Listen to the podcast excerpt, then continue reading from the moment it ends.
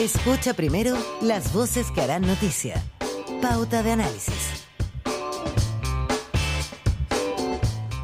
8 de la mañana con 33 minutos. Esto es Pauta de Análisis, claro, y el análisis llega de la mano de nuestros columnistas que nos acompañan hoy. Cristóbal Uneus, director de Data Science and Holster.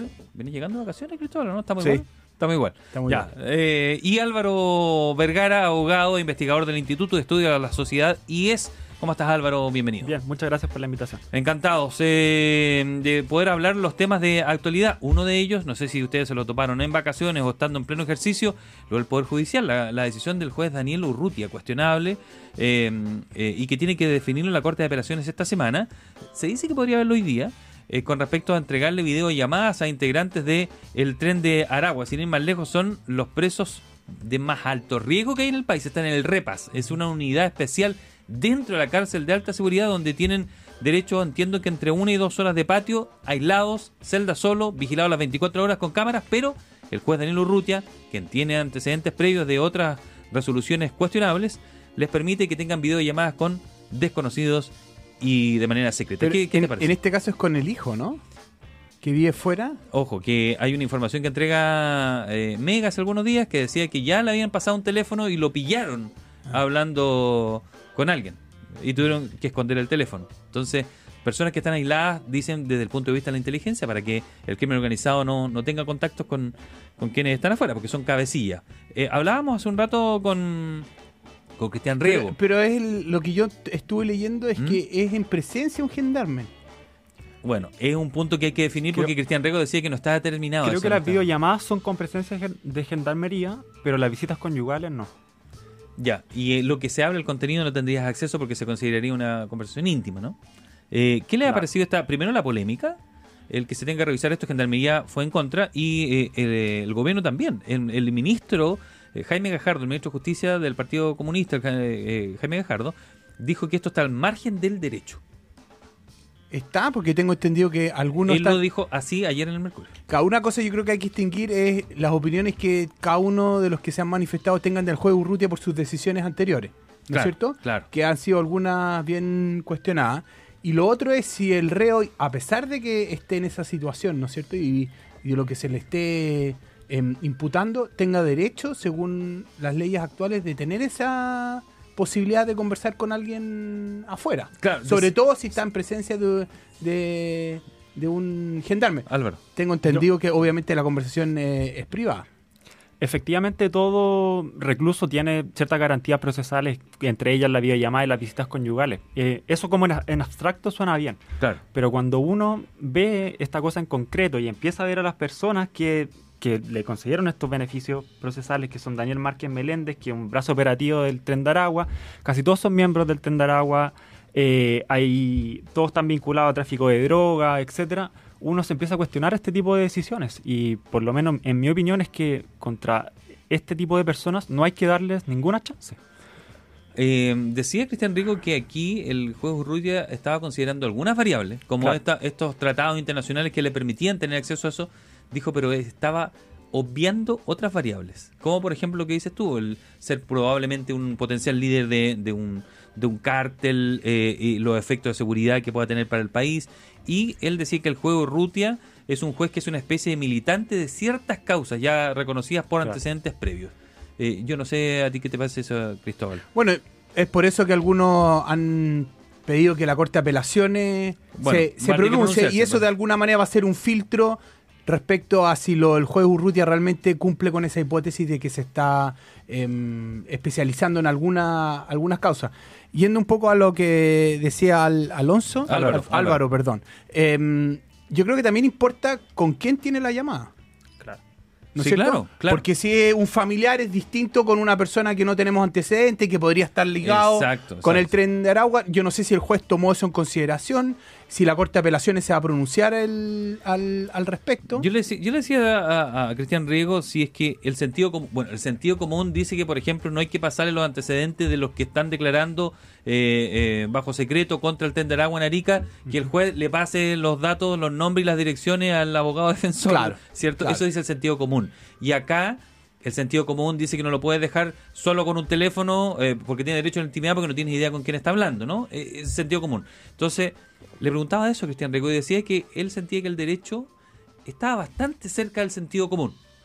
No, no lejano, aunque a uno le suena lejano en este tipo de, de causas. No sé si comparten eso. Yo creo que, que, claro, que el derecho se apega mucho al sentido común y en este caso es súper delicado porque el juez Urrutia no estaba obligado a dar estos beneficios procesales. Él podía denegarlos, pero el, el trabajo del juez en ese sentido es ponderar.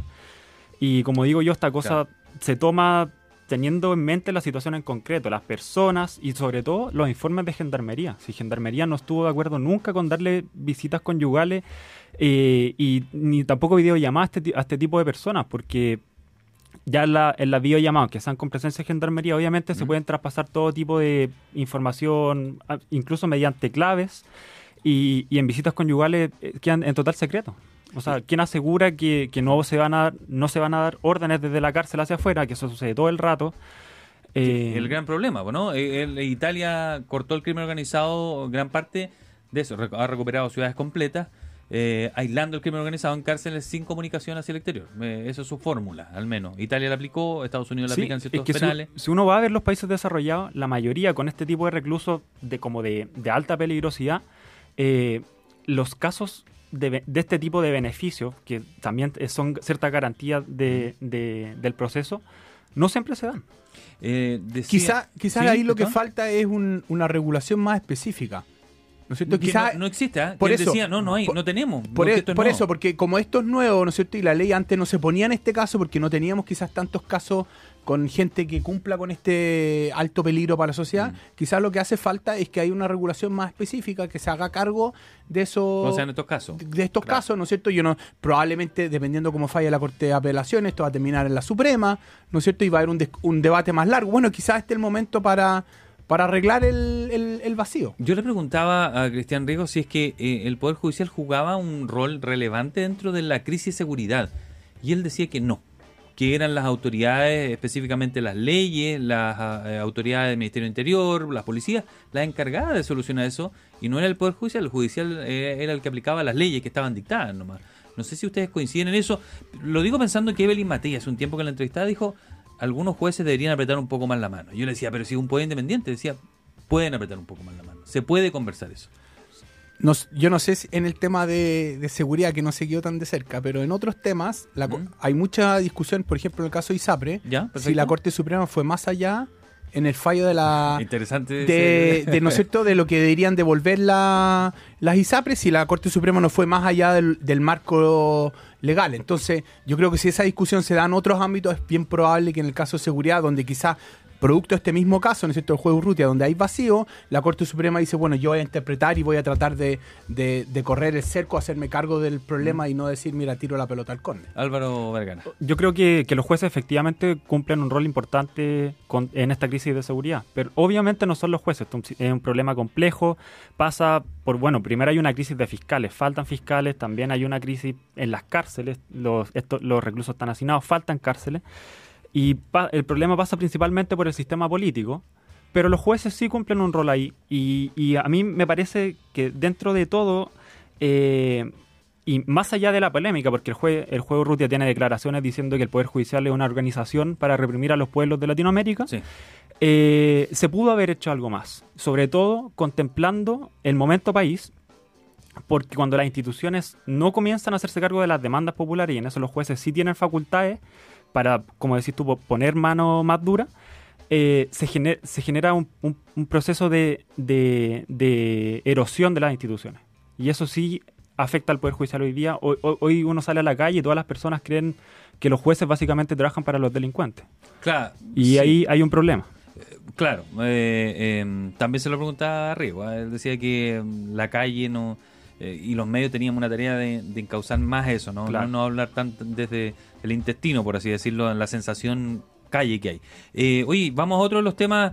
eh, no solo eh, eh, Cristóbal Uneu está volviendo de vacaciones, hoy día también vuelve Miguel Crispi. Y facilito le tocó de vuelta ayer, ayer en la entrevista de, de Carlos Contreras, el ex Seremi de Vivienda de, Anto- de Antofagasta, que vuelve a decir, este señor sabía varias cosas y varias cosas se las ocultó al presidente Boric, porque él las sabía. Recordemos que Miguel Crispi habló en la comisión investigadora de la Cámara Baja del caso Democracia Viva y él dijo, no, yo escuché rumores. Y él dijo, no, yo se lo dije. ¿Es un antecedente relevante o es irrelevante lo que dicho? dice en la entrevista de ayer que él se lo dijo, personalmente.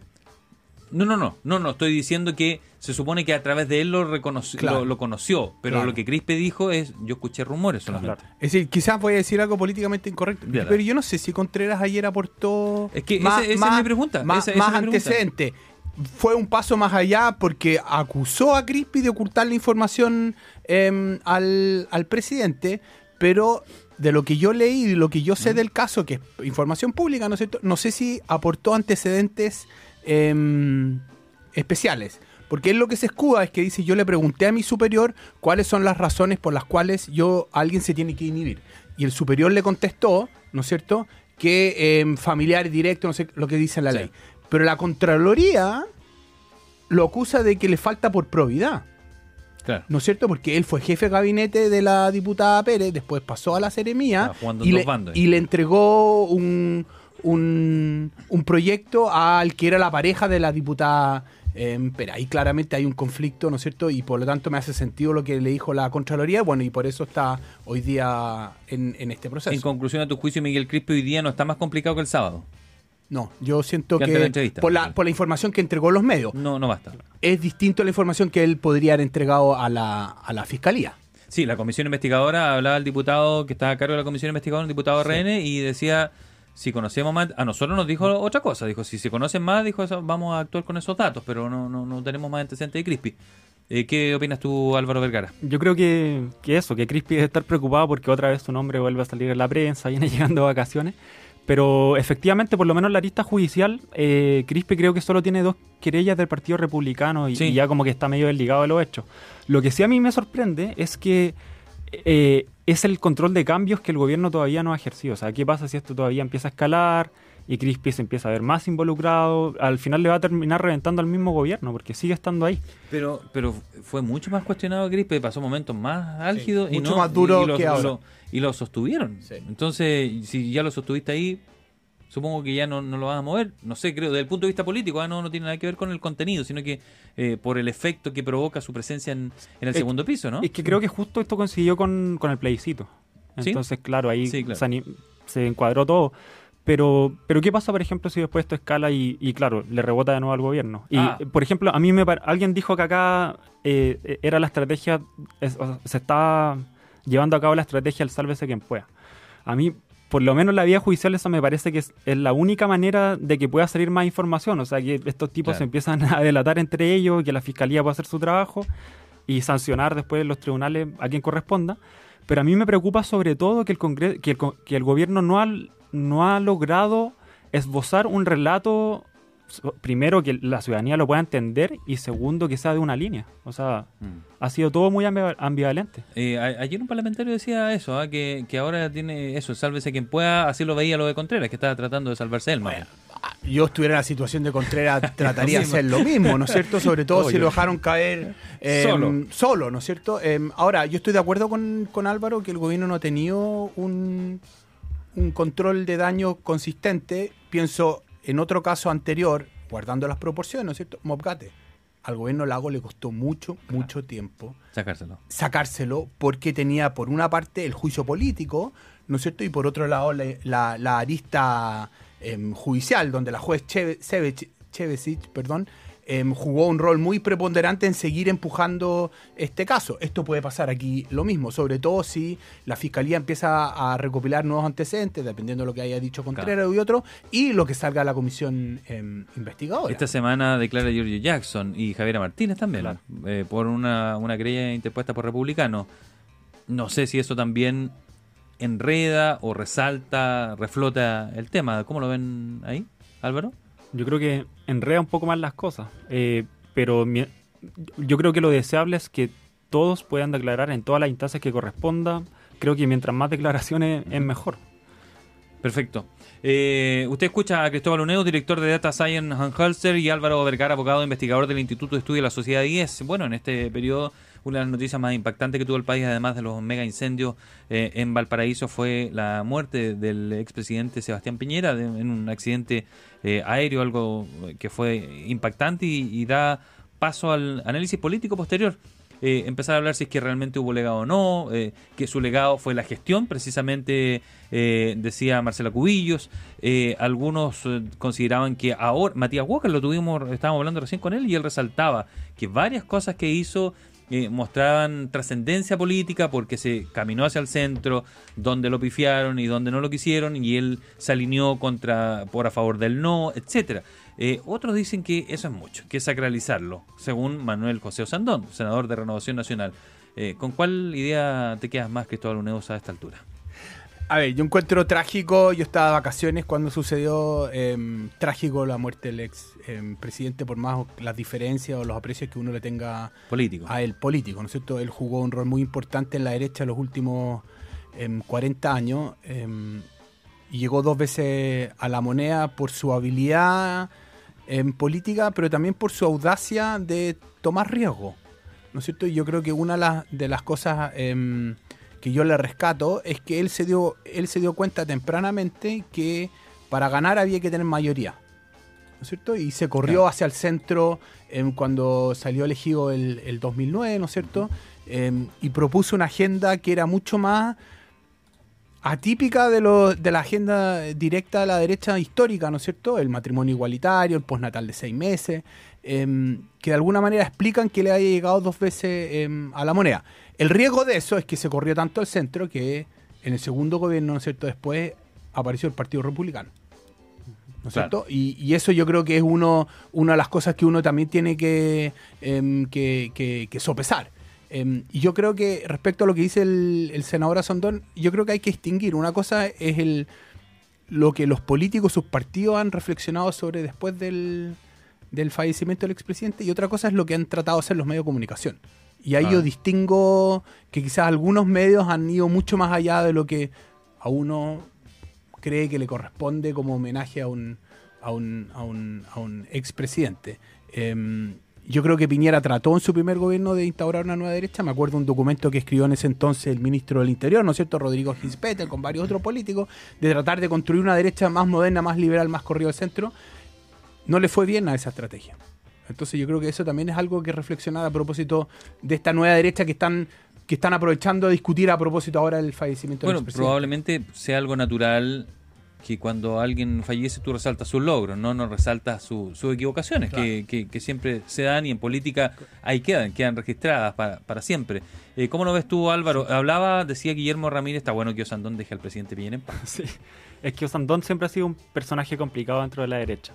Eh, yo creo que, claro, Guillermo Ramírez tiene razón en eso. Quizá no fueron las palabras más idóneas, también quizá no, no fueron no fue el, periodo para decir ese, tipo de palabras, pero, pero Sandón yo creo que dentro de todo tiene un punto. Eh, tiene un punto en cuanto a que obviamente hay muchos personeros de Chile Vamos que han salido a intentar rescatar la figura del presidente Piñera por motivos electorales. Eh, a mí me parece que hay mucho de eso intentando eh, impregnar la candidatura de Evelyn Matei con el piñerismo, poniéndola como una suerte de continuadora Sebastián Piñera, pensando sobre todo en la presidencial. Eh, y creo que todavía falta algo muy importante y es que la derecha se haga un, mea culpa sobre sus errores dentro del gobierno de Sebastián Piñera. Eh, yo no he visto a ningún diputado o senador diciendo me equivoqué en esto, porque gran parte de las complicaciones que tuvo Sebastián Piñera, sobre todo en su segundo mandato, fueron por errores propios de la derecha. Pienso sobre todo en los retiros, en, el rol que tuvo en el estallido social, cuando Piñera intentaba, qué sé yo, aglutinar la coalición y no podía, se le desfondaba, se le desfondaba su propio partido RN, que tiene no sé cuántas corrientes internas. Eh, entonces, distanciándome, yo no puedo estar más lejos de Sandón en todo caso, pero distanciándome también de sus dichos y de los tiempos, creo que dentro de todo tiene un punto. Tiene un punto. Eh, preguntaba en la encuesta Academ con respecto a, las figuras políticas y Evelyn Matei salta seis puntos. Algunos no sé si a Pepe Out se lo leía ayer, que sentía que podía ser la gente interpretando, que ella podría ser la figura que continúa el legado de, Sebastián Piñera. Eh, y José Antonio Caso sube cinco puntos eh, con respecto a, enero, es la, comparativa. ¿Tú ves que va a empezar ese juego, por así decirlo ahora, Cristóbal? ¿Quién continúa el legado y, y, en qué forma? Porque tú decías, claro, tiene luces, pero también tiene sombras, hacer lo mismo que Sebastián Piñera estaba planteando. A ver, yo creo que eh, es difícil ponerse en los zapatos y ser el legado de Sebastián Piñera. Sebastián Piñera yo creo que estaba más al centro Sí, se movía que, bastante, ¿eh? que la alcaldesa de, de Providencia hoy día, ¿no es cierto? Yo creo que él captaba una captó una mayor fracción de votos que lo que yo me imagino hoy día puede captar en Evelyn Matei. Yo creo que el desafío de, de la derecha es encontrar a alguien que, que, que apele al centro, pero también apele a la, a la derecha. Yo creo que ahí Osandón también tiene un punto que Piñera no interpretaba a toda la derecha. Bueno, y, el hecho más concreto es que salió el Partido eh, Republicano. Lo que sí me ha llamado la atención es que la UDI ha parecido más piñerista públicamente que RN. ¿Será Y por eso de las y- corrientes y- o no? De- y- de y yo, René? y yo creo que uno de los grandes problemas que tuvo em, el presidente Piñera fueron muchos producidos por la UDI. Me acuerdo de lo que cuenta el ex ministro Blumen, ¿no es cierto?, en su libro, todos los problemas que él tuvo con, con la UDI, después tuvo que salir, llegó Víctor Pérez a ser ministro del Interior. Entonces, también es cierto que, que ahí hubo, hubo roces internos y, y- y a mí me- yo no entiendo mucho por qué hoy día la UDI aparece más piñerista que, ¿Te llama la atención eso, que, ah? que RN. Me, me llama mucho la, y, la y- atención. y su plan quizás de la derecha eh, ahora todavía no encuentra el rumbo, no sé, van a tener que re- repensarse como, como derecha o, o no, Álvaro, ¿cómo lo ves tú? En eso están. Eh, efecti- Piñera nu- nunca tuvo mucha vida partidaria en RN. No. Pero si uno ve, por ejemplo, la segunda línea, o, o la primera línea del piñerismo, Andrés Chadwick, eh, Belolio, etcétera, eran casi todos de la UDI. O sea, el segundo gobierno, lo- los ministros más importantes, que hubo un, un conflicto por esto que lo relata muy bien Blumel en su libro, es que en un tiempo Evópoli, que ahora es casi Tuvo insignificante, sí, tuvo dos ministros en el comité político y la UDI estaba muy enojada por eso. Eh, pero bueno, hay que ver cómo, cómo se va a rearmar la derecha eh, en torno al legado de Sebastián Piñera. Yo creo al menos que Chile Vamos se va a armar en torno a la candidatura de Matei. De ahí van a salir todo este tipo de reflexiones, van a intentar que eh, capitalizar ellos el legado de Piñera y, y vamos a ver qué, qué es lo que pasa con republicanos también. ¿Cristóbal? Yo creo que hoy día en la derecha no existe el piñerismo. La pregunta es si va a surgir. Ex- eh, ¿Pero existió? Por eso, la pregunta es si va a surgir. Yo creo que el primer gobierno se trató de instaurar lo que trató de hacer el ex ministro Hinspeter, ¿no es cierto? Em, entonces yo no. Y no, y no, y- y no le resultó. Em, Pero, entonces- rubil- eh, pero rubilar, Cecilia, eso no es peñerismo, ¿no? Esos son colaboradores leales. Yo hablo de piñerismo cuando una fracción más importante de- del partido, de transversalidad, ¿no es cierto? Em, apoya al, al presidente de manera más, más pública y trata de promover su- sus ideas. Lo Bien, que van a intentar rescatar es la gestión.